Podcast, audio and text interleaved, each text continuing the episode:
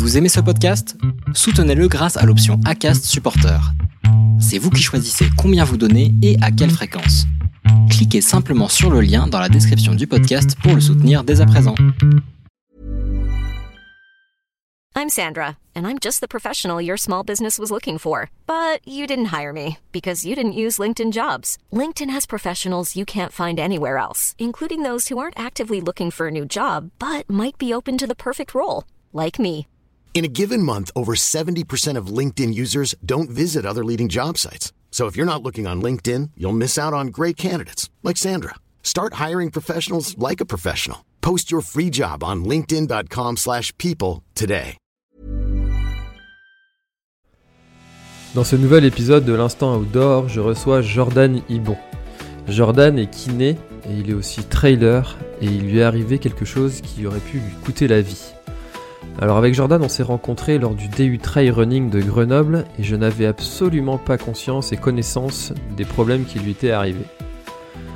Vous allez le voir, cet épisode est assez touchant et je vous recommande de l'écouter et de suivre les recommandations de Jordan pour la santé de tous. Très très bonne écoute dans l'instant outdoor. Bon, alors aujourd'hui, je suis en compagnie de Jordan et avec Jordan, on s'est rencontrés lors du DU euh, Trail Running de Grenoble, un magnifique DU, n'est-ce pas Jordan? Comment vas-tu? Oui, ça va très bien. Encore un euh, qui vient du, du DU. C'est vrai, c'est vrai, je vais On finir rencontré- par faire euh, toute la promo. Ouais, on a rencontré plein de gens fabuleux. C'est ça, c'est ça. Euh, Autant les, des intervenants réguliers là qui sont intervenus sur le podcast, autant des, des, des participants, des élèves, euh, je sais pas trop comment on doit nous appeler, des, euh, ouais, des apprenants Ouais. du début que j'ai reçu. hein, J'en ai reçu quelques-uns maintenant. Euh, Il y a eu Ludovic, euh, il y a eu Chloé, Valérie. Ah, ça commence à faire. hein. Ouais, Ouais. C'était extrêmement intéressant et enrichissant le fait que, en fait, ce DU, on soit vraiment tous issus de milieux complètement différents, de par notre profession, de par nos, nos- nos- notre pratique du sport, du trail, de la course à pied, etc. On, on était tous différents et du coup, c'est les, au moins les échanges étaient hyper enrichissants hein, et hyper variés. C'est ça, ça allait de, de quelqu'un qui n'est pas du tout euh, professionnel euh, sur une activité comme moi, qui, euh, qui est juste euh, là pour faire du, du podcast et en apprendre un peu plus sur, sur sa, sa passion, euh, à, jusqu'au jusqu'au chirurgien orthopédiste qui était là aussi. C'est ça. Euh, c'était ça qui était très enrichissant effectivement. Euh, alors Jordan, euh, est-ce que tu pourrais te présenter s'il te plaît? Euh, oui, écoute, moi je suis kiné, j'ai 29 ans, j'habite et je bosse en Savoie, sur la commune de Courchevel, donc en ce moment c'est assez sympa. À l'origine, je viens du Nord, donc j'ai grandi à Lille, j'ai fait mes études de médecine et de kiné sur Lille, et après j'ai beaucoup bougé. Euh, j'ai fait un an à Toulouse, euh, je suis allé euh, ensuite quelques mois à La Réunion, et c'est là où j'ai découvert l'attrait du trail. Voilà, donc j'ai commencé vraiment à courir là-bas. Ensuite, en rentrant, j'ai déménagé directement dans les Alpes pour avoir aussi bien un terrain de sport pour l'été avec le trail et les intersaisons, et puis l'hiver avec le ski, etc. Disons que je viens d'un milieu, enfin, j'ai toujours fait énormément de sport, beaucoup de basket en compétition, ça c'est mon sport principal, et puis après euh, de la natation, etc. et un peu tout type de sport. Vu ta taille, ça m'étonne pas. Ouais, c'est vrai. pas si petit. Et euh, mais du coup, euh, la course à pied pour moi à ce moment-là, c'était euh, clairement pour le sport. Jamais je prenais une paire de baskets pour aller courir. Je trouvais ça chiant à mourir, si on a le droit de, si tu me pardonnes l'expression. On a, on a tous les droits ici. c'est très bien.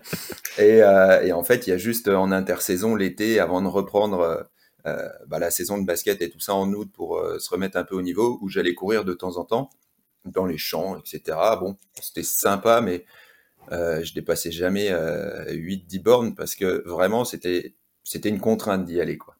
Et en arrivant à la Réunion avec des amis, on s'est mis à s'entraîner, on s'est mis à faire des randonnées. Les randonnées, on a voulu les faire plus rapidement. Et finalement, euh, avec des paysages et du dénivelé, tout passe beaucoup mieux. Voilà. Ouais, surtout ceux de la Réunion, euh, c'est vrai que. C'est ça. C'était pas mal comme mise en jambe. Hmm. C'est presque cliché hein, pour un kiné d'aller euh, faire, faire un petit passage à la Réunion, il y en a énormément. On ouais, ouais, tous les bons l'ont fait. non, c'est vrai que c'est c'est super sympa et que il y en a, enfin, il y en a énormément qui y sont et j'ai des amis qui y sont restés. Voilà, écoute. Hmm. C'est un, des avantages de, ce métier, de toute façon, de pouvoir être mobile euh, assez facilement et il y, a du boulot partout en plus, j'ai bien compris.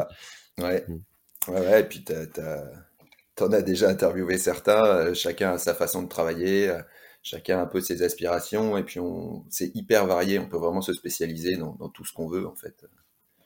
Voilà. Hmm. Et alors toi, du coup, de la course à pied, euh, tu disais que c'était vraiment un moyen utilitaire pour progresser sur ton, sur ton sport, mais euh, qu'est-ce qui maintenant, en fait, euh, t'attire dans ce sport-là, si ce n'est la découverte des paysages? Est-ce qu'il y a d'autres choses qui, qui font que ça t'anime et que tu, tu, tu, tu, pratiques ce sport?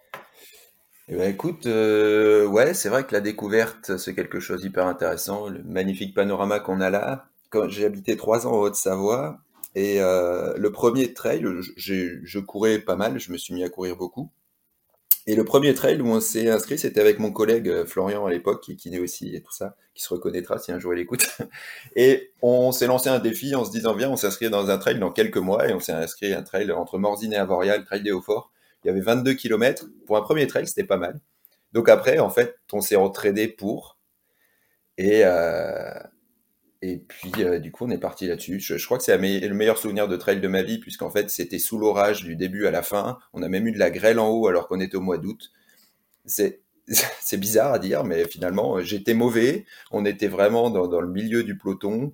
Euh, on a rencontré plein de gens, on s'amusait, on discutait. On n'avait enfin, aucune envie de, performer, en fait. On voulait juste finir et s'amuser. Et finalement, tout part de là. Et après, une fois qu'on en a fait un, bah, je crois que tout le monde est d'accord on a envie d'en faire d'autres. Dès qu'on a fini, on s'inscrit déjà à un autre, etc. Et c'est parti comme ça. Et en fait, euh, depuis, j'ai fait beaucoup de trails. Euh, en compétition, j'avais jamais fait plus de, de maratrail, tu sais, 42 bornes.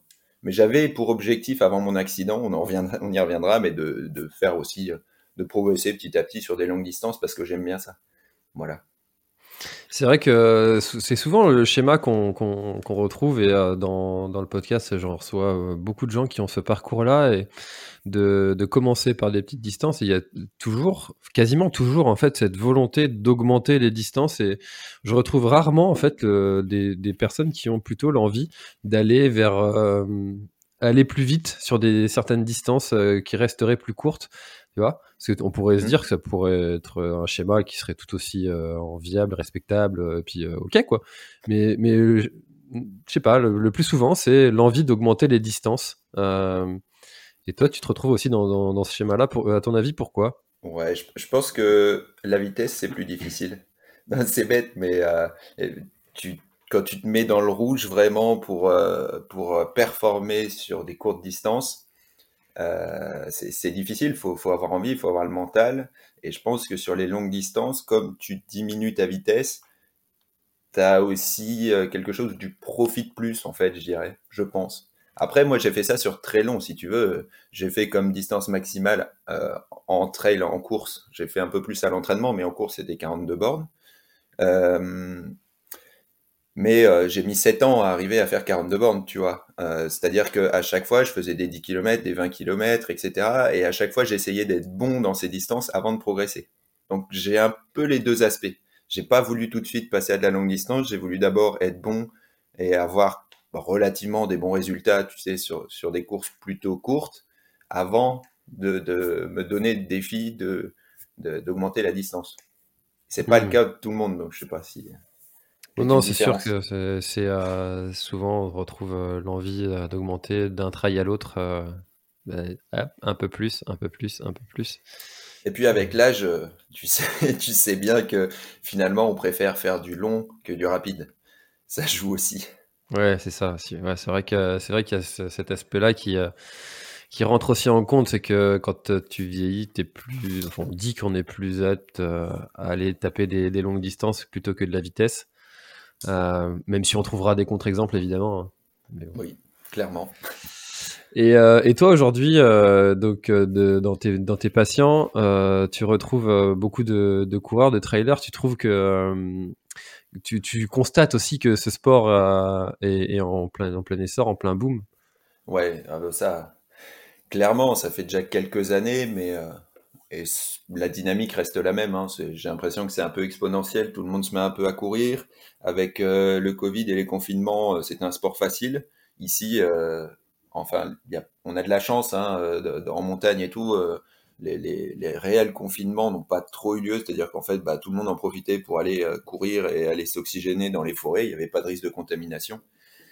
Et euh, il y a beaucoup de gens qui se sont mis à la course pendant ce temps-là, finalement. Et, euh, et oui, j'ai beaucoup de patients. Je crois que maintenant, tous les villages, toutes les stations, euh, enfin, tous ceux qui ont du dénivelé autour de chez eux font leur trail ou veulent faire leur trail. et j'ai de plus en plus de patients qui courent. Moi, j'ai fait beaucoup de formations sur la course à pied, aussi parce que dans tous mes patients, peu importe le sport, j'ai des patients euh, sportifs du dimanche euh, et puis des, des, patients euh, qui font du haut niveau et dans, dans, plein de disciplines. Et en fait, le point commun qu'on leur retrouve tous, c'est qu'ils doivent tous courir. C'est-à-dire que même en ski, en préparation physique, ils ont de la course à pied, ils ont de la préparation physique généralisée, de la PPG, etc. Mais ils ont aussi de la course à pied. Et dans tous les sports, on court.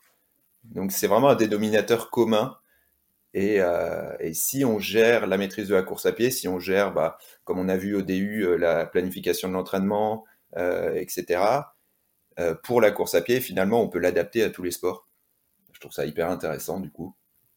C'est vrai que c'est vrai que du coup, toi, tu es passé d'un stade où courir pour courir, c'est chiant à mourir, à j'accompagne des personnes qui, qui courent, je cours moi-même et je me forme vraiment spécialement là-dedans. Le, gap est, énorme. ouais, après, euh, je pense qu'on est nombreux à avoir enfin, commencé comme ça, entre guillemets, mais à pas trop aimer la course de base sur des terrains plats, et puis à être arrivé au trail euh, finalement euh, directement, en fait. À pas avoir évolué de l'athlète au trail. Est-ce que tu crois que c'est un, peu aussi. alors, j'aime pas taper sur, sur le système scolaire, hein, c'est pas, ça l'idée, mais hmm. est-ce que tu penses que ça a aussi un lien avec l'école qui nous apprend pas à aimer ça? C'est possible, effectivement, tourner autour d'un terrain où euh, si t'es bon, t'as une bonne note, et si t'es pas bon euh, en rapidité, euh, t'as une mauvaise note. C'est sûr que c'est pas forcément, euh, je pense, la, meilleure des choses pour valoriser tout le monde, quoi. Et on le voit bien, il y a des gens rapides, il y a des gens qui sont très endurants mais qui sont lents, etc. Et puis voilà, après, je sais pas comment on pourrait faire mieux parce que dans l'enseignement du sport, il y a aussi un côté notation, puisque c'est l'école. Est-ce qu'on pourrait faire des barèmes différents? Sûrement. Maintenant, je, je suis pas apte à te dire ce qu'il faudrait faire euh, à l'éducation nationale au niveau des sports, mais euh, ça dépend où on habite aussi. Si tu veux, ici, les gamins, depuis que je suis arrivé ici, je me rends compte qu'ils ont beaucoup de chance. C'est-à-dire qu'en sport, ils font du ski de fond, ils font du ski, ils font du trail. Euh, tu vois, les sports qu'ils font sont complètement différents que notre GRS, notre acrogym, euh, le lancer de javelot et, l'escalade qu'on pouvait faire en pleine, tu sais. Enfin, moi, sur l'île, par exemple, ouais. c'est pas les mêmes sports. Hein. Hmm. C'est vrai qu'en Bretagne, on fait de la voile à l'école. Ah ouais, bah c'est pas hmm. mal aussi. Hein. Hmm. J'ai jamais fait ça non plus. Par contre, des pyramides, on en a fait. Hein. bon, d'ailleurs, si euh, quelqu'un euh, qui nous écoute a en contact le ministre des Sports, eh bien, mettez-moi en relation, puis on, on traitera de ce sujet. ça peut être hyper intéressant. Euh, ok, cool. Eh ben, écoute, euh, c'est vrai que c'est un sujet qui, qui, peut être intéressant parce que c'est, euh, c'est, j'avais jamais pensé à ça vraiment ou réfléchi et approfondi le sujet sur le podcast, mais je suis issu de ça aussi. Hein. Moi, pour moi, courir pour courir, si c'était pas après quelque chose, ça, ça servait à rien, c'était chiant. C'est ça. Je courais après la balle orange. Voilà. Mm. Maintenant, ceci dit, c'est presque toujours ça, puisqu'on prend plus de plaisir pendant les courses et les courses, c'est courir après les autres. Tu sais, il y a un défi personnel, mais il y a aussi euh, l'ambiance générale sur les trails, sur les courses. Je pense qu'il faut en avoir fait pour, euh, pour comprendre ça. Hmm, c'est vrai que c'est vrai que ça c'est quelque chose qui est toujours un peu présent aussi. Euh, on préfère les courses que les entraînements, souvent. Hein. même si tout le monde dit que c'est le chemin qui doit être le plus beau, et blablabla, blablabla, n'empêche que. ouais, c'est ça. D'un point de vue santé, c'est vrai. C'est-à-dire que toi, tu, es pratiquant d'ultra, euh, en parles beaucoup, tu as beaucoup d'intervenants sur le podcast, ils le sont. Euh, finalement, on sait à peu près tous qu'un ultra en soi, pour la santé, pour euh, l'appareil locomoteur et tout, tout ce qui est musculo-squelettique, c'est pas très bon. Mais en fait, le chemin à parcourir pour y arriver, tes années d'entraînement qu'il y a avant, et du coup ton hygiène de vie, euh, c'est largement bénéfique. Euh, par contre, pour ton corps et, voilà. Donc c'est le chemin à parcourir pour y arriver qui est bénéfique. Et finalement, la course en elle-même, c'est court, mais c'est pas ça qui est bon pour la santé. En général, tu tires un peu trop dessus pour que ce soit bon pour la santé à ce moment-là. Hmm. Je pense qu'on est, tous d'accord là-dessus. Euh, tu, me si je me trompe. Et c'est pour ça que c'est important de ne pas en faire trop. Parce que si tu cumules euh, toute cette préparation avec euh, cet effort qui est hyper intense et qui va te, te fracasser, et que tu n'observes pas une période de récupération suffisamment importante, c'est là où, ça peut commencer à devenir dangereux.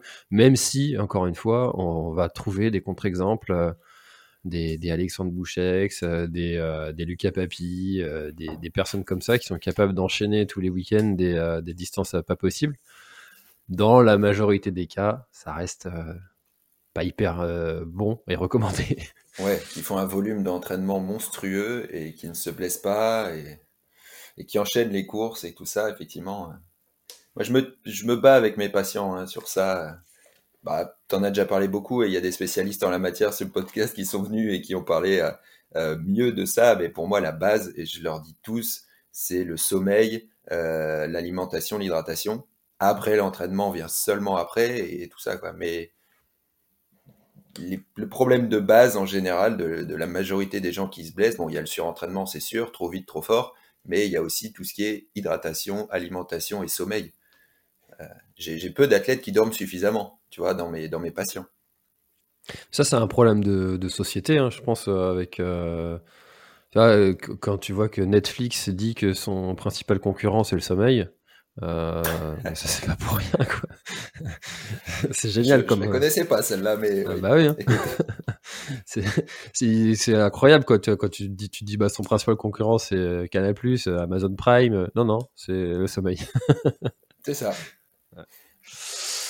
Euh, alors du coup, toi, ton, parcours, euh, tu nous l'as dit, il a été quand même euh, sacrément progressif, mais il a été stoppé par, tu nous l'as dit, un petit mot, par un, par un accident. Est-ce que tu peux nous en parler? Ouais, ouais, ouais, effectivement. comme quoi, même quand on fait attention, qu'on dort bien et qu'on s'hydrate et qu'on se nourrit et qu'on connaît ce qu'on fait, il peut nous arriver des trucs. c'est merveilleux le trail, mais ça peut aussi être dangereux c'est l'idée. Euh, en juin 2019, euh, sur euh, un trail ici dans la commune où j'habite à Beauzelle, juste en dessous de Courchevel, bien un trail qui est super. Et la, distance phare, on va dire, c'est le maratrail, donc 42 km et 2700, 2800 de dénivelé. J'étais entraîné pour, donc pas de soucis jusque-là.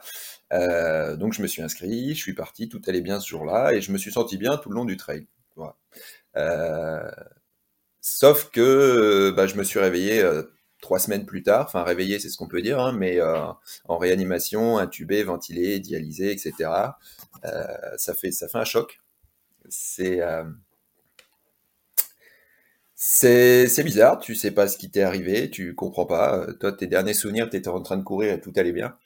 et en fait, j'ai fait un accident métabolique. Voilà. Donc c'est là, c'était une hyperthermie maligne à l'effort tu vois ce que c'est, je crois, parce qu'on en avait déjà parlé, mais en gros, le corps ouais, qui mais surchauffe. Si tu peux l'expliquer pour. Euh, ouais, euh, c'est ça. En, quelques mots, c'est vraiment le, le, corps qui surchauffe, euh, qui n'évacue pas suffisamment la chaleur produite par l'organisme lors de l'effort, en fait. Donc, ça survient généralement quand il fait très chaud, très humide, mais euh, ça peut aussi, et ça les gens ne le savent pas, arriver quand il fait très froid, parce que tu te couvres beaucoup. Donc, quand ton corps est très chaud, tu transpires, tes différentes couches mm, t'empêchent d'évacuer la chaleur et finalement tu fais une hyperthermie euh, euh, alors qu'il fait moins 10 degrés. Et ça, il y a des cas qui ont été documentés. Et effectivement, c'est pas la première chose à laquelle pensent les secouristes quand ils arrivent. Voilà. Mmh. Donc, donc voilà, bien sûr, il y a eu d'autres complications, parce que j'ai eu aussi une rhabdomyolyse associée, une insuffisance rénale aiguë. C'est quoi rhabdomyolyse? La rhabdomyolyse, c'est une, en gros, c'est une lyse, c'est une destruction des cellules musculaires euh, dû notamment à l'hyperthermie, etc., ou euh, à un effort excentrique très important et tout ça. Et en fait, tout, le contenu des cellules se libère dans la circulation sanguine. Et, et du coup, il y a plein de troubles, on va dire, chimiques, etc., dans le corps qui, qui s'en suivent. et l'insuffisance rénale aiguë, tu, voilà, je pense que tout le monde voit un peu de quoi il s'agit, qui arrive souvent suite à une déshydratation, etc. Enfin, c'est une détérioration des fonctions rénales pendant ou après l'effort. Voilà, donc moi c'était un tableau où j'avais un peu les trois associés, mais dû à l'origine à l'hyperthermie. Euh, voilà, ça a été très compliqué. Euh, bon. c'est difficile d'en parler, tu vois.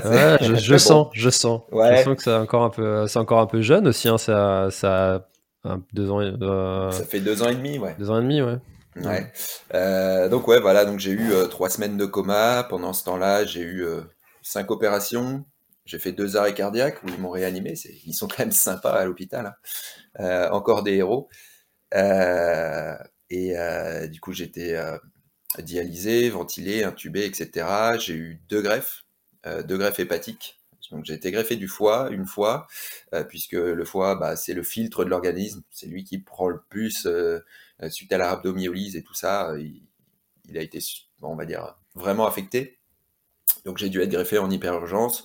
Euh, finalement, après ça, j'ai eu une hémorragie massive et, et un arrêt cardiaque, etc. Donc le greffon, il n'a pas trop aimé. Ils ont réussi à me réanimer, mais bon, bah, le greffon n'a pas tenu.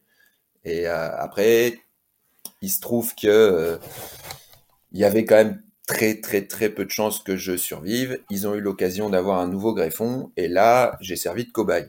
Euh, C'est-à-dire que l'idée, d'après ce qu'on m'a dit après, puisque tu étais dans le coma, mais je, relate un peu tout ce que j'ai récupéré comme information, mais c'est pas forcément exactement comme ça que ça s'est passé. Mais ils se sont réunis et ils ont dit bon, il est jeune, il fume pas, il boit pas, il est très sportif. Le fait que je sois professionnel de santé a peut-être joué aussi, euh, on va dire, dans la balance.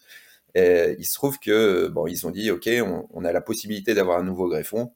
Est-ce qu'on le tente Est-ce qu'on le tente pas? Et finalement, bon, ils se sont dit euh, si on le tente pas, on saura jamais. Allons-y. Voilà. Et donc il y avait très peu de chance. Ils avaient dit à ma famille qu'il y avait presque que, ça risquait vraiment, vraiment beaucoup de ne pas fonctionner. Et finalement, je suis encore là, tu vois. Mmh. Donc la deuxième a fonctionné. Euh, ça a été très dur les suites. Hein. Je suis resté deux mois en, réanimation et en post-réa, tu sais, en surveillance à l'hôpital. Après, j'étais euh, complètement paralysé. Donc, il a fallu réapprendre à bouger, à marcher. J'ai perdu 25 kilos. Je faisais, bon, je fais 1m94. Tu l'as dit au début, je suis un peu grand. Euh, je faisais 90 kilos en poids de forme. Euh, parce que je faisais 6 ou 7 fois du sport par semaine, tu vois, donc pas mal. Et en sortant là de l'hôpital, j'en faisais 65. Donc moins 25 kilos, 65 kilos pour 1m94 j'avais vraiment la peau sur les os et je suis allé en centre de rééducation pour réapprendre à marcher, à bouger, etc. C'était loin d'être sûr que je récupère déjà mes facultés mentales et puis mes facultés physiques. Donc euh, que je me relève, que je remarche, etc. C'était euh, c'était déjà vraiment compliqué, mais euh, mais la vie est belle. à part ça, à part ça, tout va bien. Que demande le peuple ah, Maintenant, oui, ça a l'air d'aller d'aller pour le mieux. Est-ce que. Euh, alors, j'ai beaucoup de questions à te poser sur, euh, sur l'événement euh, en lui-même, mais on va commencer de la base. Est-ce que cette, cette, cet événement, il aurait pu être évité par, par une action de ta part de... Est-ce qu'il y a quelque chose qui aurait pu faire que tu n'aies pas ça, en fait Ou qu'est-ce qui a fait que tu l'as eu et comment tu aurais pu l'éviter? Alors, forcément, il y a des choses qui auraient pu être faites. Maintenant, moi, je n'ai aucun souvenir des cinq derniers kilomètres de la course. Si tu veux, je me suis effondré, pour les gens que je connais qui m'ont vu arriver, euh, ils m'ont vu revenir dans le village et m'effondrer à 500 mètres de la ligne d'arrivée. C'est relativement dommage quand même. Hmm. Ils auraient pu me traîner jusqu'à la ligne, mais non, ils m'ont mis do not finish. Et ça, ça m'a mis un coup. non, je rigole. même pas eu ta médaille finisher. Ah, incroyable. Euh, des incapables.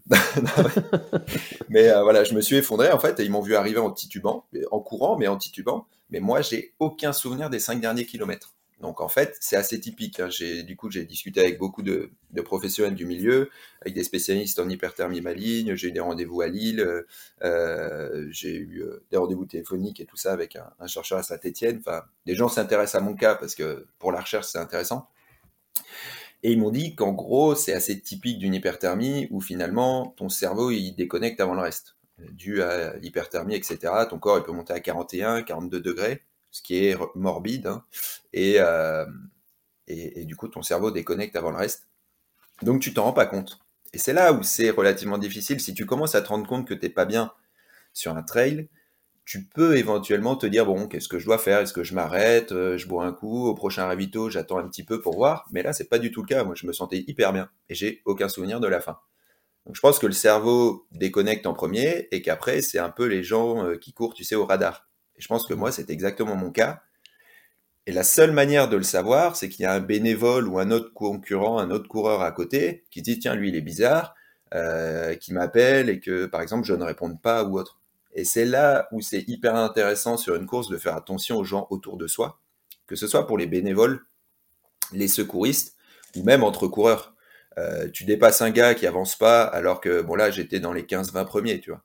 Donc, euh, tu, tu, dépasses un gars qui, à ce moment-là, n'avance pas, alors que bah, il était devant toi, donc dans les 15-20 premiers, c'est quelqu'un qui courait bien. Euh, tu lui demandes si ça va. Et ça peut prendre deux secondes, ça va? Si le mec te répond pas, déjà, bah, c'est qu'il peut y avoir un problème. Donc tu te soucies un petit peu de ce qu'il peut y avoir, quoi. Ça peut lui sauver la vie éventuellement. Ça, ça paraît bête, hein. mais une fois que ça nous est arrivé, on se dit euh, comment ça aurait pu être évité, effectivement, et, euh, est-ce que quelqu'un aurait pu faire quelque chose pour moi avant, ou est-ce que moi-même j'aurais pu faire quelque chose? C'est pour ça que j'ai fait mon mémoire, du coup, bah, au DU. Euh, c'est pour ça qu'on a commencé à parler de ça. Euh, j'ai fait mon mémoire sur les pathologies métaboliques liées à l'ultra-endurance. Euh, donc un peu ce qui m'est arrivé pour essayer de comprendre un peu plus et savoir effectivement comment j'aurais pu éviter la conduite à tenir avant la course, pendant la course, et ce que les équipes de secouristes peuvent faire. Voilà.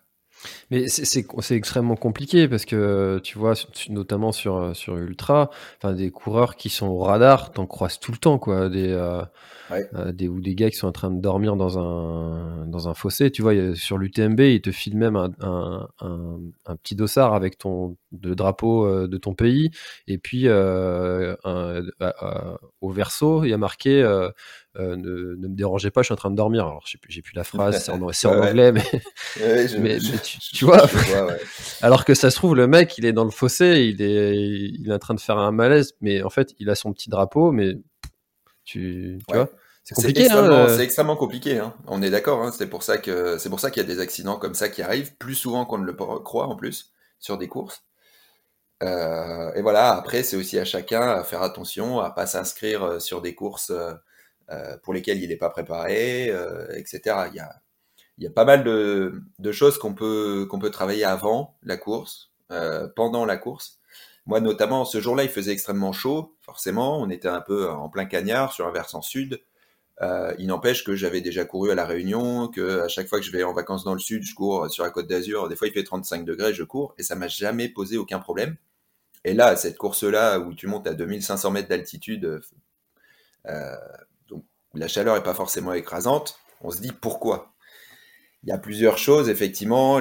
L'hydratation, pas de problème, j'étais toujours bien hydraté. J'avais quand je me suis effondré, les secouristes, euh, bon, il y avait encore de l'eau dans mon camelbag, etc., alors qu'on était à 500 mètres de l'arrivée. C'est pas un problème d'hydratation. Mais au niveau de l'équipement, ça joue beaucoup aussi. Et ça, c'est quelque chose qu'on peut moduler. C'est-à-dire que un sac de trail assez important, moi j'avais toujours un sac de trail assez gros, euh, parce que j'aimais bien partir vraiment avec euh, mon eau pour tout le trajet, etc., pour être autonome en fait. Je m'entraînais un peu à ça. Euh, je trouvais ça plus intéressant d'être plutôt autonome. Et, donc j'avais un sac de trail assez imposant qui prenait tout le dos.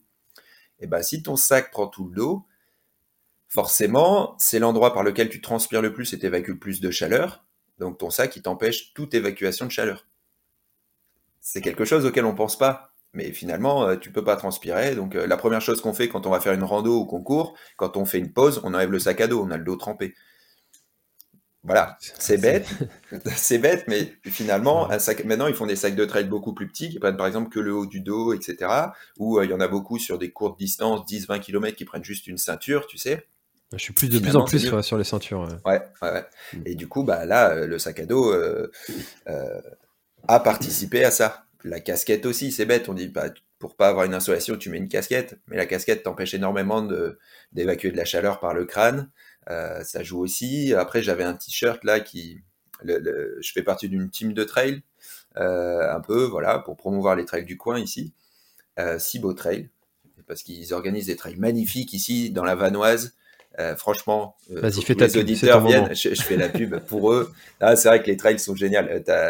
C'est un parc national à Vanoise, après l'Oignan, tu as des courses tout l'été d'organiser tout ça, des, des, ultras, etc., qui sont magnifiques, le tour des glaciers de la Vanoise et tout ça. C'est les paysages sont fantastiques et magnifiques. J'accepte l'échec et le liquide.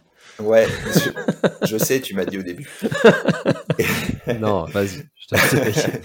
et, et, du coup, euh, enfin voilà, je, fais partie de cette team, donc j'avais un t-shirt euh, de la team de trail, sauf que c'était un t-shirt plus de représentation que de course que j'avais là sur le dos à ce moment-là. Donc c'était un t-shirt assez épais. Ben, hmm. c'est bête, mais ça joue énormément. Ça aussi, parce que tu évacues beaucoup moins de chaleur. Donc il y a plein de petites choses, tu sais, que tu peux préparer, etc. Euh, voilà, tu avoir une bonne acclimatation aussi, ça on n'y pense pas. Mais par exemple, euh, tu vas courir dans un environnement chaud, euh, tu vas faire le marathon des sables. Et effectivement, quand tu habites à Paris, t'as pas le même climat. Et normalement, ils disent qu'il faut une acclimatation de 7 à 14 jours à la chaleur. Personne qui va 14 jours avant sur son lieu où il va courir sa course pour s'acclimater à la chaleur. Mais c'est des choses à faire, euh, normalement. Il faut préparer et tester en amont son hydratation, sa nutrition à l'effort, etc. Tout ça aussi, euh, c'est des choses qui peuvent permettre d'avoir euh, moins de risques. Mais j'ai fait un petit flyers avec, excuse-moi deux secondes, j'ai fait un petit flyers avec mon mémoire. Si tu, veux, tu le partageras sur la page si ça bah, peut aider les gens. Bien sûr. il, faut, rappeler que tu n'avais absolument aucun problème de santé avant. Aucun. Voilà. C'est ça qui est aussi important, de se dire, euh, euh c'est mon cas. Enfin là, actuellement, tu vois, j'ai aucun problème de santé. Euh, et, donc, tout ça, tout ce que tu décris, bah, ça peut aussi m'arriver. Euh, oui. C'est, faut, pas. C'est souvent le cas de, de beaucoup de, de, se dire, euh, ouais, mais peut-être que moi, je risque pas ça parce que si, parce que ça, j'ai toujours été en bonne santé, je me, enfin, bref, blablabla. Bla, bla. Euh, mais si, euh, tout le monde le risque. Ah, mais oui. Sans pour autant psychoter et paranoïer, mais. Euh, Bien sûr. Ah, mais c'est ça le problème, c'est que j'étais en pleine forme, j'avais 27 ans, tu sais, l'âge du Christ. Donc, je, je, me plais à dire que, que j'ai ressuscité deux fois et lui qu'une seule et que c'était à son année, mais bon. Enfin, l'âge du Christ, non, pas l'âge du Christ. Non, l'âge de. Pas du tout, il avait 34 ans. L'âge de toutes les stars de rock qui sont décédées. Je leur ai ah. survécu, ça c'est beau. Euh, euh... non, ouais, c'est sûr, j'avais aucun problème de santé et en fait ils ont fait des recherches génétiques, etc. Puisqu'il y a certains gènes qui peuvent éventuellement euh, euh coder pour une hyperthermie, etc. Et je les ai pas. Euh, ils ont fait des tests du coup à mes parents, à mes frères, etc. Et personne n'a ce type de problème. Donc c'est vraiment fortuit. Ça arrive comme ça un moment et tu t'y attends pas, comme la majorité des pathologies. Mais voilà, celle liée au trail, quand tu es habitué, et je suis pas parti faire un 42 bornes euh, comme ça sur un coup de tête, quoi. J'étais entraîné pour, donc. Euh, ouais, tu l'as dit, déjà, Ouais, j'avais déjà connu des, des, situations beaucoup plus chaudes, etc. Et j'avais déjà beaucoup plus tiré sur, sur, euh, tu vois, sur mon organisme. Je fais du ski de rando, du ski alpinisme et tout ça ici en hiver, ça, ça s'y prête. Et euh, bah, des fois, tu, tu, te mets au bout, en fait, dans les montées, etc. Ce que je faisais pas sur un trail de 42 km, puisqu'on sait tous qu'on ralentit forcément en fonction de, euh, du dénivelé, donc, euh, et puis de la difficulté. Donc, non, non, ouais, ça peut arriver à tout le monde. C'est pour ça qu'il faut quand même se méfier. Et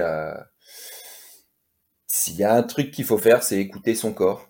Voilà, c'est bête, tout le monde le dit, tout le monde le répète, et on se demande toujours ce que ça veut dire bah, c'est un peu ça. Est-ce qu'il y a un moment pendant la course où j'étais pas à l'écoute de mon corps, où mon corps m'a dit euh, franchement là tu devrais ralentir et que j'ai entendu les pas d'un mec derrière moi et je me suis dit oula celui-là il va pas passer? Peut-être.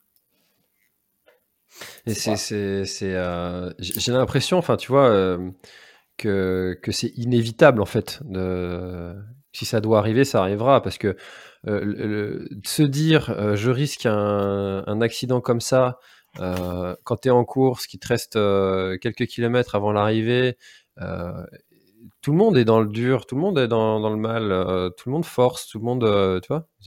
Enfin, comment se dire, bah là non, faut pas que, enfin, tu aurais dû quoi Arrêter, abandonner, enfin te, te, stopper 5 km avant l'arrivée sur un 42 km, ça paraît.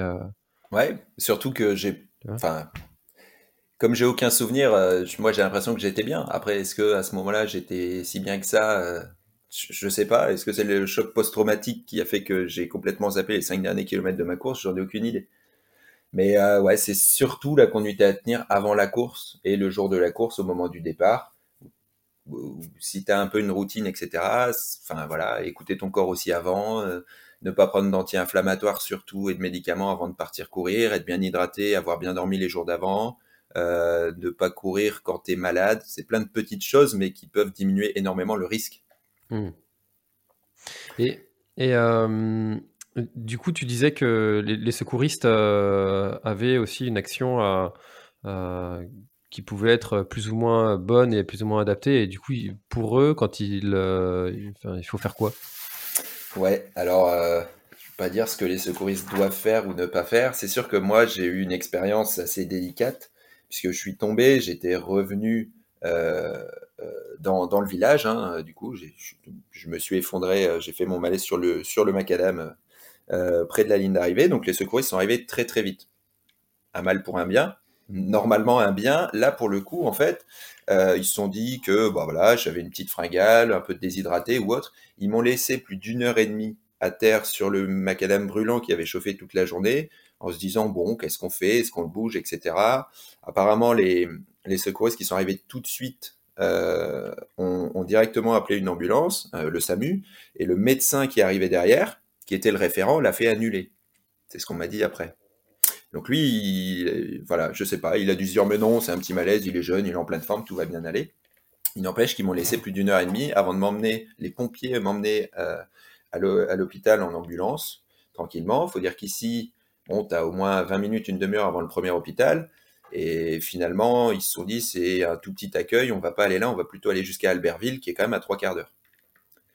Sur la route, euh, ils étaient en train de me perdre et tout, ils devaient m'intuber, etc. Ils sont quand même arrêtés à Moutier, donc au premier petit hôpital. Et en fait, de là, ça a commencé à s'aggraver. Ils se sont dit, on va pas aller à Albertville, on va direct aller à l'hôpital plus important, donc à Chambéry. Donc tu sais, il s'est passé encore une heure et demie. Donc il s'est passé euh, euh, au moins trois heures avant que qui m'amène à l'hôpital euh, à Chambéry et qui me prennent en charge. Et là, c'est un interne là-bas qui a dit mais là en fait, enfin ils ont pris une température seulement à ce moment-là en se disant mais il est beaucoup trop chaud, il fait une hyperthermie, il faut commencer à le refroidir. Donc ils ont commencé le refroidissement aussi tard. C'est ce qui a entraîné un problème aussi grave. Voilà. Parce qu'il faut quand même savoir que si la prise en charge est rapide, euh, ça permet quand même de réduire de près de 100% les, les risques de complications graves, voire de décès. Et ça, c'est hyper intéressant et du coup, c'est hyper enthousiasmant. Tu sais, tu te dis, bon, finalement, ça peut arriver à tout le monde, sauf que si c'est pris en charge rapidement, t'as quasiment aucune séquelle. Donc moi, l'équipe de secouristes, là, était complètement démunie. Ils avaient aucune idée, ils connaissaient pas les, les risques liés euh, au trail de longue distance. Euh, quand on parle d'ultra-endurance, on parle de course à partir de 42 km ou à partir de 6 heures. C'est comme ça que c'est documenté. Donc, mmh. c'est quand même de l'ultra-endurance à ce moment-là. Et, euh, et en fait, euh, les secouristes, pour moi, qui participent à un trail, doivent avoir les connaissances spécifiques, à un trail ou à tout autre sport, mais doivent avoir les connaissances spécifiques aux pathologies qui peuvent être liées à ce trail ou, ou à ce sport. Et là, ouais, ça c'est en théorie, en pratique, euh, en pratique, on sait bien que ce sont des gens qui sont euh, de plein de bonne volonté, mais ce sont des bénévoles de la Croix-Rouge euh, pour souvent, et c'est des gens qui font ça en plus d'une activité pro et Puis ça, ça, coûte extrêmement cher d'avoir des, des secouristes, c'est difficile d'en trouver qui soient formés, etc. Euh, les organisateurs de trail peuvent pas demander les formations des secouristes. Vous êtes secouriste, oui. Est-ce que vous, vous faites de la médicalisation de, de course, de trail? Oui. Bon, bah venez. Enfin, ils ont, ils peuvent pas leur demander leur diplôme ni rien, donc c'est normal. Et après, tu as des sociétés spécialisées. Bon, à l'UTMB, tu as DocEver qui euh, médicalise aussi plein d'autres choses, et eux, ils sont spécialisés là-dedans, etc. Ils donnent des formations aux bénévoles, aux professionnels de santé, tout ça qui médicalise avant pour les sensibiliser à toutes ces pathologies, etc. Euh, effectivement, là, euh, c'est des choses qui risquent pas d'arriver, enfin, normalement, qui ne risquent, qui doivent pas arriver sur des trails comme ça où la médicalisation est, très précise, quoi, très concrète. Hmm. Mais c'est pas le cas de toutes les courses, euh, malheureusement. Donc du coup, tu arrives à l'hôpital, l'interne détecte que tu es en hyperthermie, ils te refroidissent et ensuite? Ouais, encore une fois, c'est ce qu'on m'a raconté. Je peux faire des erreurs parce que tu sais, euh, j'étais, plus là, moi. Finalement, le coma, c'est pas si mal. Tu sais tout, le monde, tout mon entourage, ma famille, ma compagne, etc., pour eux, ils ont vécu l'enfer à ce moment-là. Moi, mon enfer a commencé quand le leur a cessé. Tu sais, au moment où, je me, où ils m'ont réveillé du coma, trois semaines après, moi, j'ai commencé à réaliser, etc. Je crois qu'il m'a fallu plusieurs semaines. Hein, j'étais euh, à réaliser ce qui m'était arrivé. Et eux, bah, à ce moment-là, au moment de mon réveil, euh, ils étaient heureux. Il y avait un gros décalage, ça c'est compliqué à vivre. Mais, euh, mais voilà, en fait, bah à Chambéry, du coup, dans la nuit, ça s'est aggravé. Et ils ont dit qu'il y avait sûrement un risque, enfin que le foie, il commençait vraiment à déconner et qu'il y avait un risque d'avoir besoin d'une greffe et tout. Et là, ils m'ont héliporté directement à Lyon, à la Croix-Rousse, où ils sont spécialisés là-dessus, greffe hépatique, etc., où l'équipe médicale est sensationnelle. Et du coup, ils m'ont sauvé la vie, donc je peux que dire ça, tu vois. Et où du coup, euh, voilà, j'ai été héliporté et après j'ai été suivi, j'ai fait toute mon hospitalisation sur Lyon. Voilà. D'accord. la vie est belle. Euh, bah, je, le répète dix fois, mais, mais c'est. Quand, en fait, tu relativises tout quand il t'est arrivé quelque chose comme ça. Moi, je, je suis pas du tout du genre à me prendre la tête. Euh, jamais, je l'ai jamais été.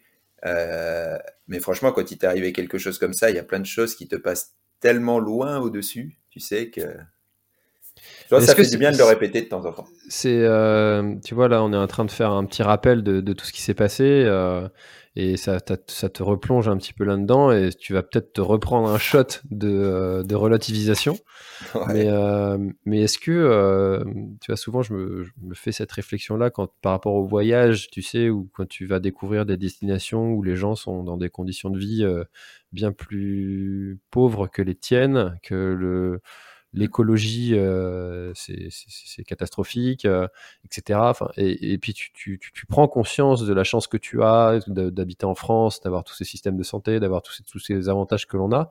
Mais finalement, euh, tu reviens à ton quotidien. Et puis, est-ce que tu vois, tu as tendance aussi à, à oublier et, et, toi, est-ce que c'est quelque chose qui, tu vois, bon, avec le temps,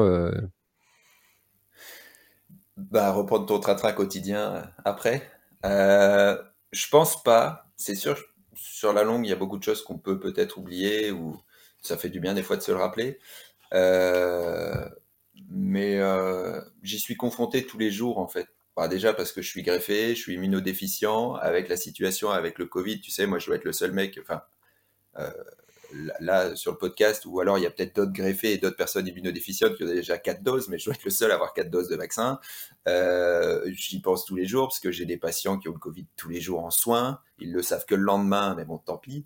Euh, en fait, j'y pense tous les jours. J'ai mes anti-rejets, mes médicaments à prendre matin et soir, etc. Donc tout ça, en fait, ça rentre dans ta routine, mais ça te rappelle quand même que, tu es en vie et que, et que tout va bien. Quoi.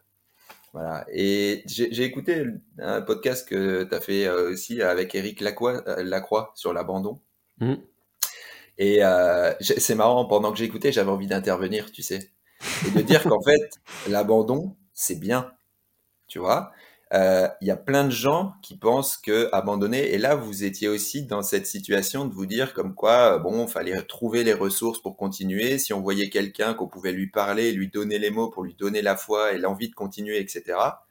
Et moi je suis un peu maintenant qui m'est arrivé ça dans l'autre idée de dire mais en fait un abandon c'est pas grave quoi. Il faut relativiser une course, c'est une course, c'est un hobby, c'est un passe-temps, c'est peut-être une passion, peu importe, c'est du sport. Et en fait si aujourd'hui, tu finis pas la course que tu prépares depuis un an, parce que ça va pas, vaut mieux t'arrêter. Et puis, c'est pas un échec, enfin, peut-être, mais en fait, on s'en fout. Tu as pris du plaisir, tu es allé jusque-là, ton corps te dit stop. Des fois, c'est bien aussi d'arrêter. Ta course, tu pourras la refaire l'année d'après, puis l'année encore après, etc. Alors que si tu pousses ton corps au-delà de ses limites, certes, tu vas peut-être finir ta course, et encore, c'est pas sûr, comme moi, tu peux t'effondrer juste devant la ligne. Euh, mais en fait, peut-être que tu pourras plus jamais la faire ta course. Tu vois? Et donc finalement, l'abandon pour moi, c'est c'est pas un signe d'échec, etc. Des fois, euh, t'as beau avoir le mental, si ton corps il vaut plus, il faut aussi savoir dire stop et se dire bah c'est pas grave. Euh, dans un mois, je la referai, je la referai en off, et puis l'année prochaine, je me réinscrirai, et puis là, je la finirai, et puis je serai mieux préparé. C'est vrai que ce sujet de, de l'abandon, il est euh, extrêmement complexe parce que on parle souvent de tu t'arrêtes parce que tu es blessé ou parce que tu, euh, tu, ta barrière horaire elle est dépassée, mais finalement la blessure elle peut aussi être psychologique et, euh, et, et, te prendre une fissure du mental, c'est une forme de blessure, mais malgré tout il y a cette, euh, cette cet aspect là aussi qu'il faut pas qu'il faut pas oublier, c'est que l'ultra c'est c'est ultra cyclique. Il y a des, forcément des moments où tu vas être moins bien et où tu vas avoir qu'une envie, c'est d'être euh, bien tranquillement dans ton canapé au coin du feu. Euh, et forcément, en fait.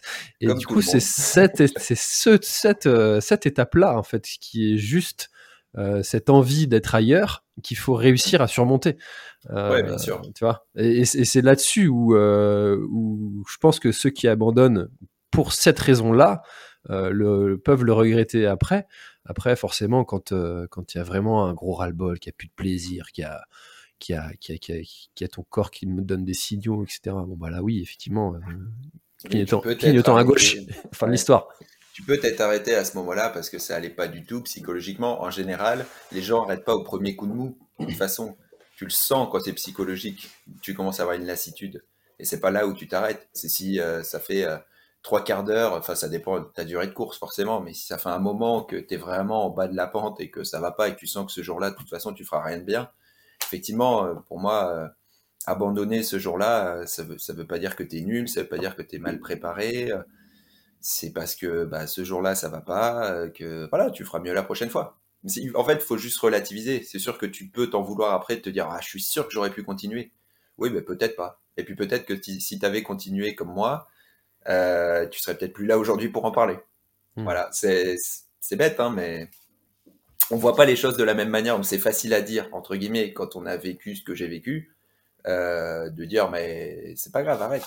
On en voit tous des, des, des, des, récits de course où les gars, ils ont des hallucinations, euh, quand on leur parle, ils réagissent plus, etc. Euh, moi, à chaque fois, ça me fait frémir parce que je me dis, finalement, moi, si ça m'était arrivé, enfin, si quelqu'un était avec moi et qui voyait que j'étais dans cette situation-là, je, je maintenant, euh, euh, j'aurais rêvé qu'il m'arrête, en fait. Tu vois, ça m'aurait empêché toutes ces séquelles que j'ai et tous ces problèmes derrière.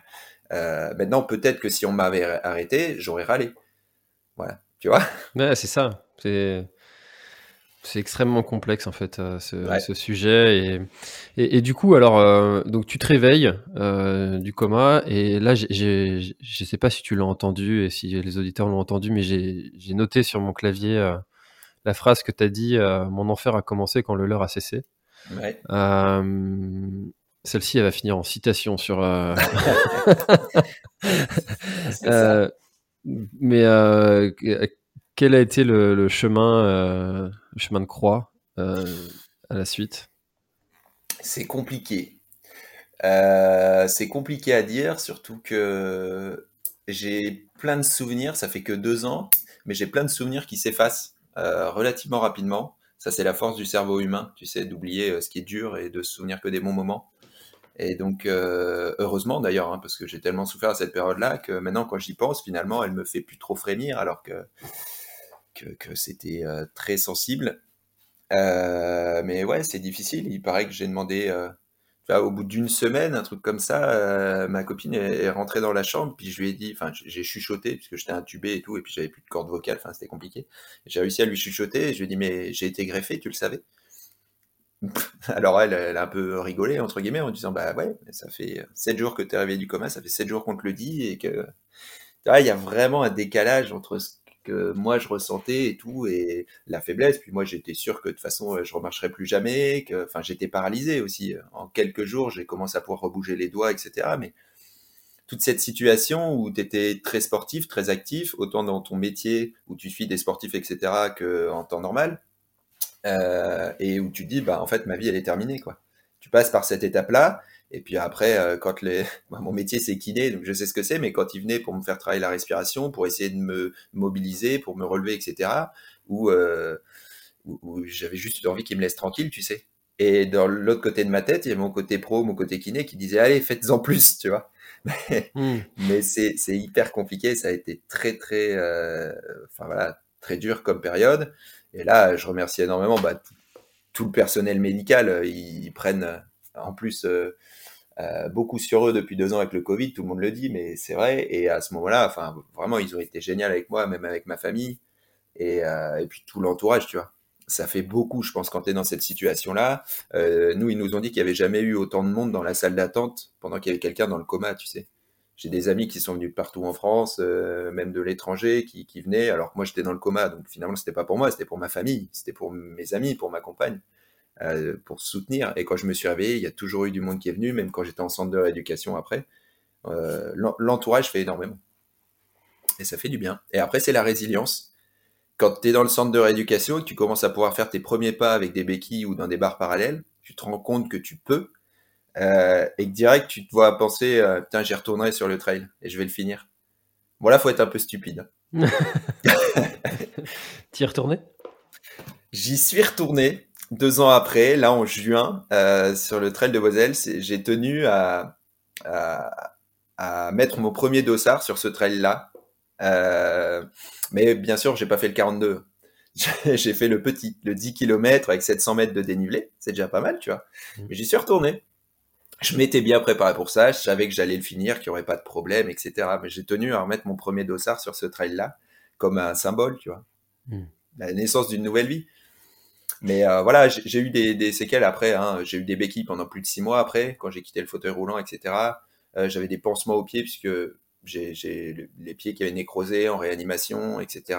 Donc euh, j'ai eu des sensibilités, j'ai eu des pansements aussi pendant des mois et des mois, etc. Ça a été très très long. Donc après le temps de réussir à remarcher convenablement, j'ai fait de la kiné ici aussi pour récupérer. J'ai fait du pilate. J'ai commencé à faire du pilate pour ça. Du coup après je me suis formé. Maintenant je fais du pilate avec mes patients tu vois, pour me remuscler, etc. J'ai le yoga aussi. Ça m'a aidé tout ça. Et, quels ont été les, grandes, euh, les grands jalons, les grandes épreuves euh, que tu as surmontées? En fait, tu nous as dit donc il y a eu le, le moment où tu étais euh, complètement immobilisé. Ensuite, ensuite il y a eu le, le, fauteuil roulant, les béquilles. Mmh. Et, ça, ça, ça, ça a évolué sur à quelle échelle de temps tout ça? C'est-à-dire quelle échelle de temps? En fait, ça, ça, a duré combien de temps chaque, chaque étape? Bah écoute, euh, j'étais cloué dans mon lit euh, quand j'étais encore à l'hôpital, là, sur les deux mois. Euh, je, puis j'avais pas le droit de, de, me sortir ni rien. C'est, c'est une aide-soignante ou une infirmière même qui, des moments sur son temps de pause, était venue euh, pour me sortir, tu sais, en disant bon, normalement on n'a pas trop le droit, mais bon, j'ai demandé au médecin, il m'a dit d'accord, viens, on descend en bas, c'est dans le patio, donc elle poussait mon fauteuil jusqu'en bas. C'était pouvoir voir l'extérieur, le soleil et tout qui tapait puis Lyon, c'est pas une ville trop moche. Bon, maintenant, j'y mettrai plus les pieds. Hein. J'habiterai plus à Lyon. j'y vais assez souvent pour tous mes examens, puisque j'ai des examens médicaux très régulièrement pour suivre tout ça. Mais euh, enfin voilà, il y, a eu ce moment-là, et puis après le départ euh, pour le centre de rééducation où tu dis bon allez ça y est, je vais prendre ma vie en main et ça va partir. Puis arriver au centre de rééducation où tu te rends compte qu'en fait euh, toi tu récupères et qu'il y a des gens à côté de toi le midi quand tu manges. Il n'y avait pas encore le Covid à ce moment-là heureusement. Et euh, les gens euh, avec qui tu manges tous les midis ou les gens avec qui tu partages euh, les, salles de soins, les salles de rééduc et tout ça, les salles de sport, tu te rends compte qu'il y en a certains, ça fait trois mois qui sont là, ils n'ont pas eu une once d'évolution. Et que toi, en, en une de semaine en semaine, une semaine, deux semaines, trois semaines, en fait, tu arrives à te remettre debout, tu arrives à remarcher, tu arrives à commencer à porter une haltère, euh, tu sais, tu, tu, vois que ton physique change, que tu récupères et qu'il y en a d'autres qui restent sur place. Quoi. Et tu te dis, bon, ça aurait pu m'arriver. Et, euh, et, moi, j'ai la chance de récupérer, j'ai la chance de pouvoir reparler, euh, de pas avoir, après trois semaines de coma et tout ça, l'hyperthermie, ils savaient même pas en me réveillant si j'allais encore être là, ou si j'allais, excuse-moi l'expression, mais être un légume, tu sais, être vivant, mais, mais mmh. sans, sans conscience, sans pouvoir parler, sans rien. Et en fait, j'ai tout récupéré, quoi. J'ai pas de perte de mémoire, euh, j'ai récupéré toutes mes facultés, hein, je peux recourir. Là, tous les mercredis soirs, je fais ma petite course de, de ski de randonnée. Forcément, je, je, je, force pas comme avant.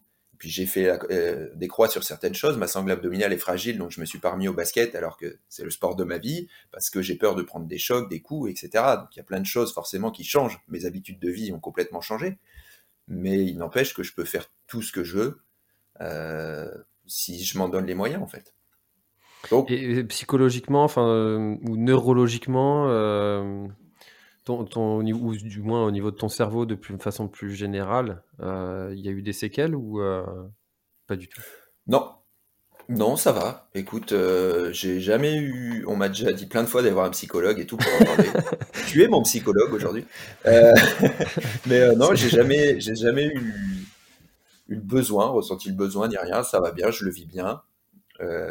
Effectivement, il y a des gens autour de moi qui me disent c'est fou, l'abnégation et la résilience que tu as. Moi, j'ai pas l'impression. J'ai l'impression d'être normal et de dire bah écoute, de toute façon, si je vais pas de l'avant, qu'il le fera à ma place. Tu vois? Donc relativiser ce qui nous est arrivé, puis, euh, puis voilà, plutôt se réjouir de ce qu'on a. Et, euh, et puis, euh, puis voilà, c'est pour ça aussi que j'ai fait ce DU trail running, tu vois. Quand quelque chose manque de te tuer, essaye de le connaître, tu vois, mieux. Hmm. Et, et je me suis vraiment plongé là-dedans cet été, parce que j'ai lu peut-être 50 articles en anglais pour faire mon mémoire sur le sujet, etc. Tu vois, j'ai fait beaucoup de recherches dessus. Ça te replonge dans tout ça, mais moi, pour moi, c'est pas un problème de me replonger là-dedans je le vis bien. C'est une étape de vie. Euh, il y a des gens qui sont bien plus, bien plus malheureux que moi, euh, qui ont bien plus de problèmes finalement sur le long terme. Moi, j'ai énormément de chance, tu vois. Hmm. Ah, c'est très inspirant cette, euh, cette résilience qu'il y a souvent chez les personnes qui connaissent un, un drame comme ça qui leur arrive et tu te rends compte que ces personnes-là se disent ben soit soit je m'effondre et puis ma vie est terminée, réellement terminée, soit je, je m'adapte. Euh, et puis voilà, je prends l'exemple de Boris Girardi euh, que j'ai reçu aussi, euh, qui, qui, explique très très bien ça aussi. C'est cette, cette, capacité à rebondir qui est d'ailleurs il, il en a fait même un film qui s'appelle Rebond. Ouais. Donc, euh, euh, et qui est nécessaire en fait, hein, et puis tu te laisses pas le choix. Après, euh, moi je suis peut-être pas la meilleure, le meilleur exemple. C'est vrai que pour moi ça me paraît facile et ça me paraît normal. J'ai toujours été là-dedans. Peut-être que le fait que depuis que je suis kiné, depuis 2013, ça fait 9 ans, tu vois, j'ai toujours poussé mes patients à voir le bon côté des choses. Et je me dis aussi que moi je peux pas voir le mauvais côté si j'ai toujours travaillé depuis 9 ans à leur dire que ça va bien se passer, qu'ils peuvent faire ça, qu'ils peuvent faire ça, ok, ça c'est difficile, mais c'est pas grave, regardez, il vous reste ça, etc. Je pense que ça a joué aussi. Et je pense que c'est aussi euh, quelque chose que l'on apprend euh, grâce au sport, euh, et c'est une des valeurs du sport, justement, cette, cette capacité à, à rebondir, à s'entraîner, à, se relever malgré des, des défaites, des échecs. Et, et, et, ça doit aider aussi, euh, tu vois, s'il arrivait la même chose à quelqu'un qui euh, n'avait pas l'habitude de, se confronter à des difficultés comme ça, bah, ce serait beaucoup, beaucoup plus mmh. difficile, je pense. Ouais, des échecs, on en a tous eu. On en aura tous toujours, que ce soit au niveau personnel, professionnel, sportif.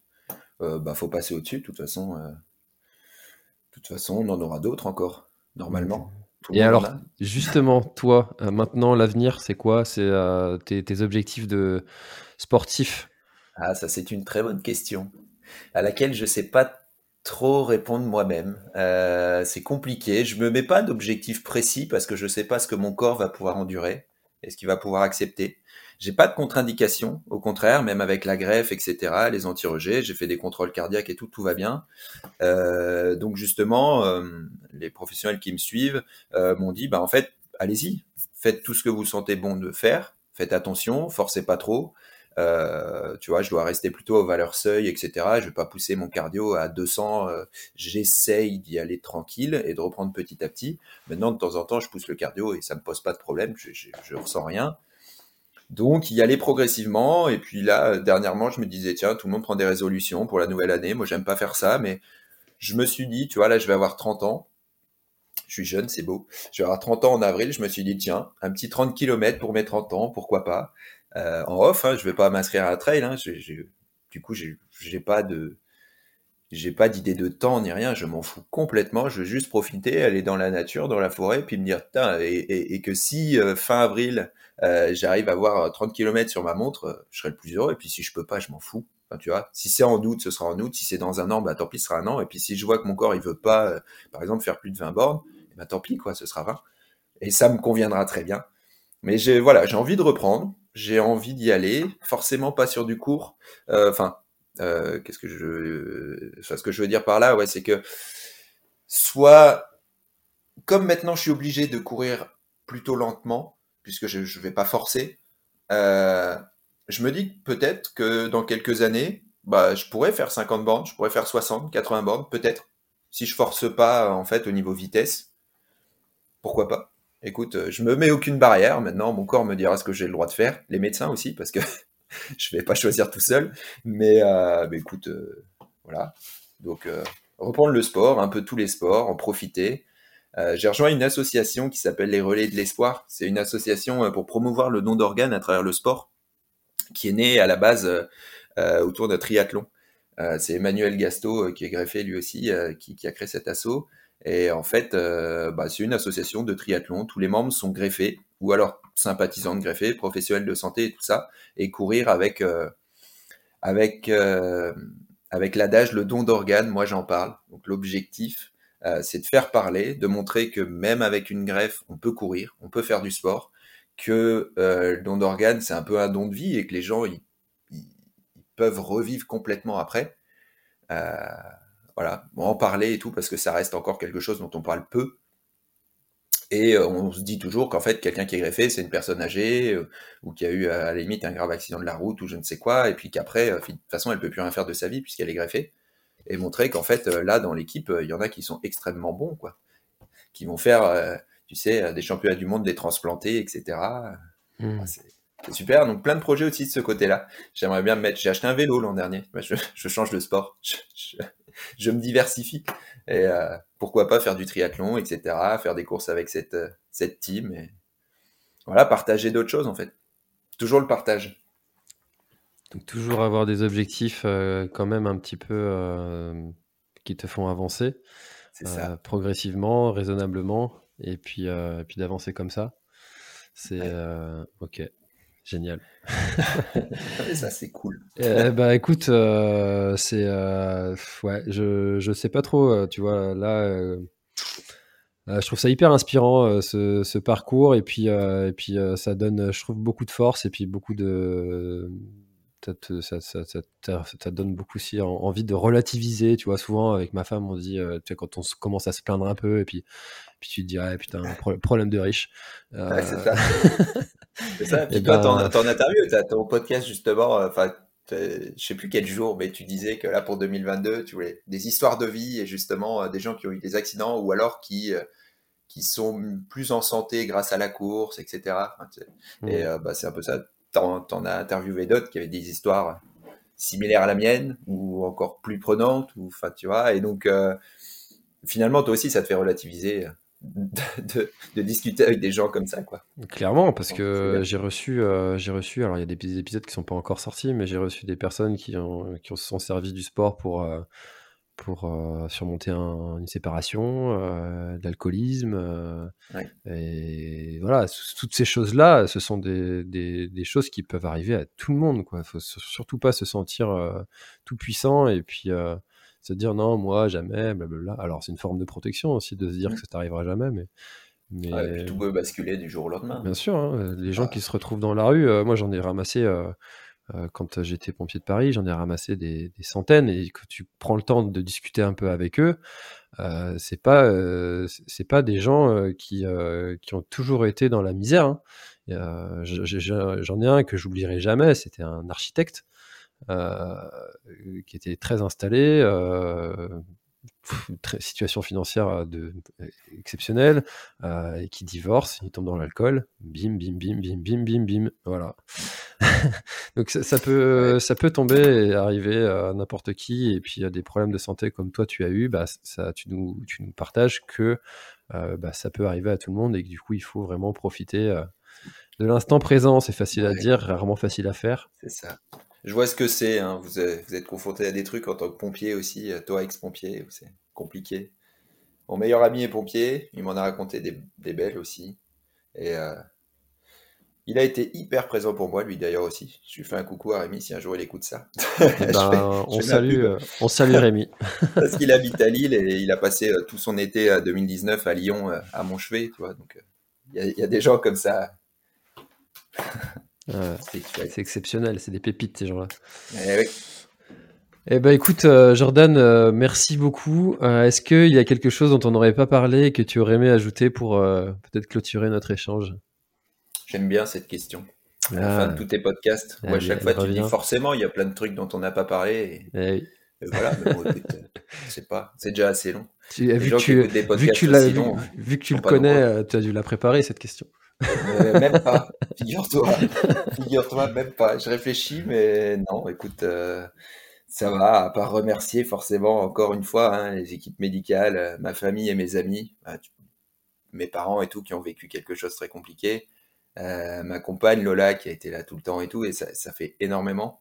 Ça aide beaucoup. Parce que après, une fois que je suis rentré, je suis resté qu'un mois au centre de rééducation. Je l'ai pas dit, mais en fait, j'estimais que tout ce que je faisais au centre de rééducation, je pouvais le faire moi-même. Mais ça, c'est c'est le côté kiné têtu. Et donc après, j'ai fait beaucoup de kiné à la maison et beaucoup de sport. Mais c'était mon aide-soignante. Elle, a repris le travail qu'un mois après. Pendant un mois, elle s'occupait de moi parce que c'était compliqué. Elle était très forte. Voilà, et puis après, écoute, euh, ouais aussi. Alors là, tout le monde va penser que tu es payé ou que tu as un biais avec la clinique du coureur. Mais j'ai fait des formations avec eux, notamment, euh, je crois que c'était la première fois que Florence Morisseau faisait une formation. euh, Tu sais, tu l'as déjà interviewé avec Blaise Dubois en 2014. Je crois que c'était une de ses premières. Elle était en formation pour être formatrice la clinique du bref. Et euh, donc j'ai fait pas mal de formations il y a un moment déjà avec la clinique du coureur. Et eux, ils m'ont beaucoup suivi et beaucoup soutenu en fait quand j'ai eu mon accident. Euh, ça les a beaucoup touchés et quand j'étais au centre de rééducation et tout ça, ils m'envoyaient des messages. Eux, ils étaient, ils t'en ont parlé à la réunion parce qu'ils avaient euh, euh, les guerriers du Grand Raid, tu sais. Oui. Et, euh, et en fait, ils se sont tous cotisés, tous les speakers et tout, euh, tous, tous les participants de la clinique du coureur s'étaient cotisés pour pour m'envoyer de l'argent en fait pour pour nous aider. ma compagne et moi et tout après, c'est ce qui a permis à ma compagne de payer le logement à Lyon pendant que j'étais hospitalisé et tout. Et c'est bête, mais tu vois, comme quoi, c'est pas juste un institut de formation, c'est aussi toute une famille derrière.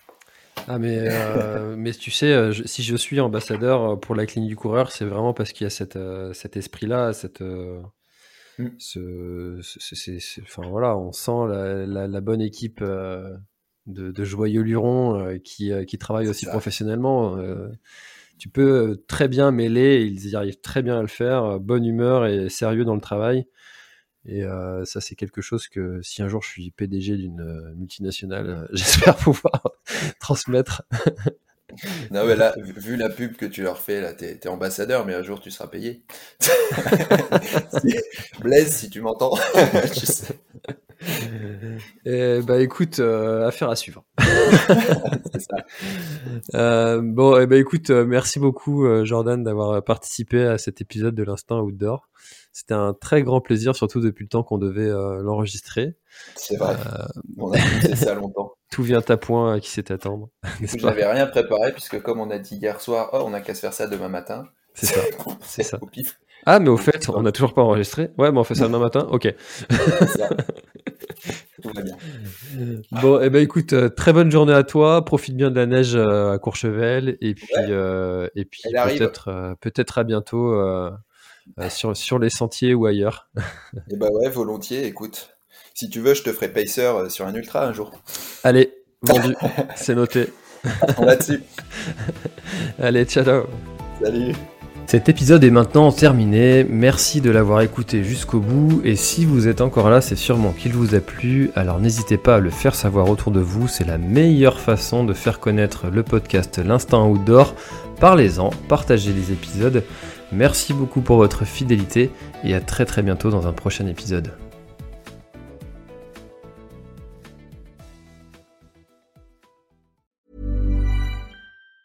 Planning for your next trip? Elevate your travel style with Quince. Quince has all the jet setting essentials you'll want for your next getaway, like European linen, premium luggage options, buttery soft Italian leather bags, and so much more. And it's all priced at 50 to 80% less than similar brands. Plus, Quince only works with factories that use safe and ethical manufacturing practices. Pack your bags with high-quality essentials you'll be wearing for vacations to come with Quince. Go to quince.com slash trip for free shipping and 365-day returns.